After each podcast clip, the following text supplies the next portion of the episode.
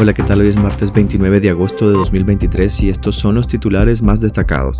Un turista español trajo a Nicaragua el dañino caracol gigante africano que ya tiene en cuarentena a Ticuantepe. El dengue sigue azotando, 235 casos confirmados y más de 3.600 sospechosos en la última semana. El Tribunal de Apelaciones de Managua se retracta y anula el recurso de exhibición por detención ilegal a favor de Adel Espinosa. Universidades jesuitas españolas exigen a la dictadura el cese de agresiones a sus centros. En internacionales, los comicios de Guatemala sufren un nuevo golpe con la suspensión del partido del presidente electo. Soy Edwin Cáceres y les doy la bienvenida.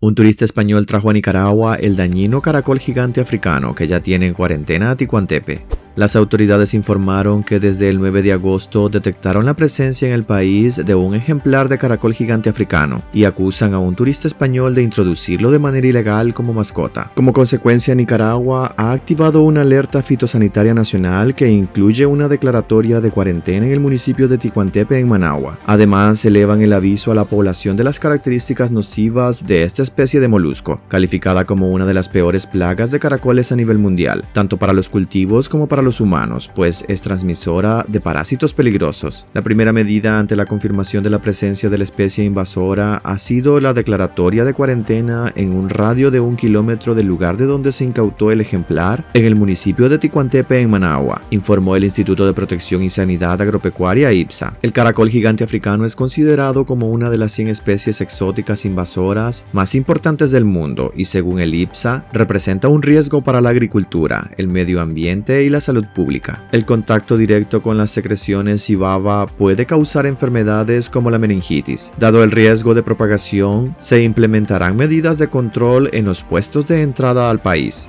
El dengue sigue azotando 235 casos confirmados y más de 3.600 sospechosos en la última semana. El Ministerio de Salud confirmó 235 casos positivos de dengue en la última semana en Nicaragua, lo que representa un aumento del 7% respecto a la semana anterior. La situación epidemiológica, lejos de mejorar, empeora y se mezcla con la presencia en el país de un caracol gigante africano que representa riesgos para la salud. Los casos sospechosos de dengue en la semana del 21 al 27 de agosto ascendieron a 3.638, lo que equivale a unos 519 por día, según datos oficiales. En la última semana también se reportan 143 casos positivos de malaria y 25 casos positivos de influenza. Datos de la Organización Panamericana de la Salud indica que hasta mediados de julio pasado, Nicaragua registró 68.630 casos sospechosos, más que ningún otro país de Centroamérica y que México. El Ministerio de Salud emitió una serie de recomendaciones para prevenir más contagios. En la resolución suscrita por la ministra Marta Reyes, se explica que es importante fortalecer las acciones de la lucha antiepidemia en la prevención del dengue durante el periodo que va de agosto a noviembre, en los que tiende a aumentar la circulación del virus del dengue y mayor presencia del mosquito transmisor de esta enfermedad. Se recomienda fortalecer la eliminación de criaderos de mosquitos en barrios y comunidades, realizar visitas casa a casa para sensibilizar sobre la epidemia, garantizar la aplicación del herbicida en los depósitos de agua en las viviendas,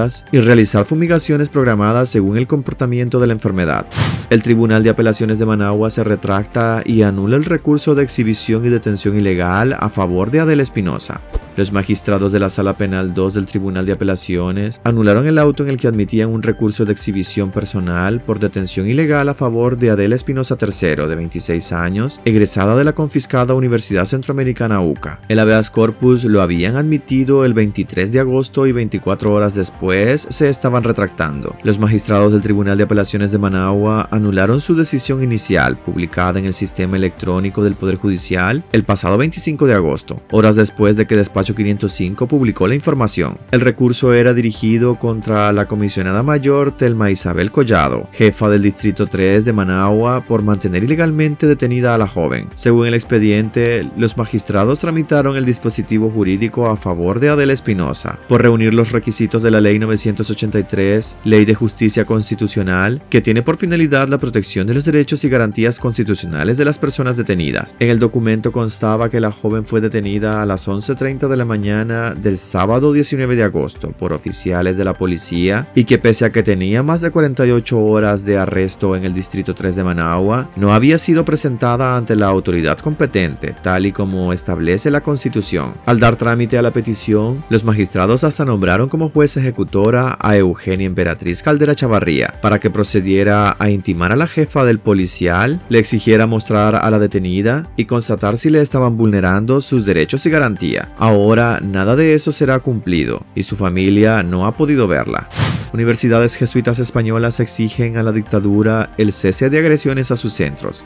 La red de universidades jesuitas españolas reclamó a la dictadura de Daniel Ortega que cese sus agresiones tanto a la Compañía de Jesús en Nicaragua como a la Universidad Centroamericana de esta misma orden y con sede en Managua, clausurada el pasado 17 de agosto. Esta actuación, así como la ocurrida con otros 27 centros de educación superior, es una represalia por el trabajo que ha hecho esta institución en la búsqueda de una sociedad más justa, así como por el compromiso para proteger la vida, la verdad y la libertad del pueblo nicaragüense, expresaron. Las universidades jesuitas de España demandan que se reviertan y corrijan inmediatamente estas drásticas, inesperadas e injustas medidas, así como que cese la actitud injustificable y decreciente agresión gubernamental en contra de la UCA y de la Compañía de Jesús.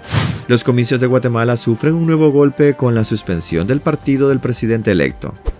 El proceso electoral de Guatemala sufrió este lunes un nuevo golpe, otro más en la lista con la suspensión del partido Movimiento Semilla, del presidente electo el pasado 20 de agosto en las urnas, Bernardo Arevalo de León. La suspensión de manera provisional por parte del Tribunal Supremo Electoral a la agrupación de Arevalo de León abre un sinnúmero de interrogantes a la espera de la investidura programada para el próximo 14 de enero. Guatemala está viviendo horas oscuras, indicó en sus redes sociales la exfiscal general Telma Aldana, a no le permitieron participar como candidata a la presidencia en 2019 con el movimiento Semilla. El cese de la vida jurídica del movimiento Semilla opacó la oficialización de los resultados por parte del Tribunal Supremo Electoral, donde certificaron la victoria de Arevalo de León en las urnas el pasado 20 de agosto. Arevalo de León ganó la presidencia el pasado 20 de agosto tras superar en la segunda vuelta electoral a la ex primera dama Sandra Torres Casanova de la Unidad Nacional de la Esperanza por un margen de casi un millón de votos. Hasta aquí quedaríamos este martes. Gracias por acompañarnos y recuerden visitar nuestra web despacho505.com para ampliar y conocer más noticias. Y también nuestras redes sociales nos puedes encontrar como Despacho 505. Que tengan un excelente día.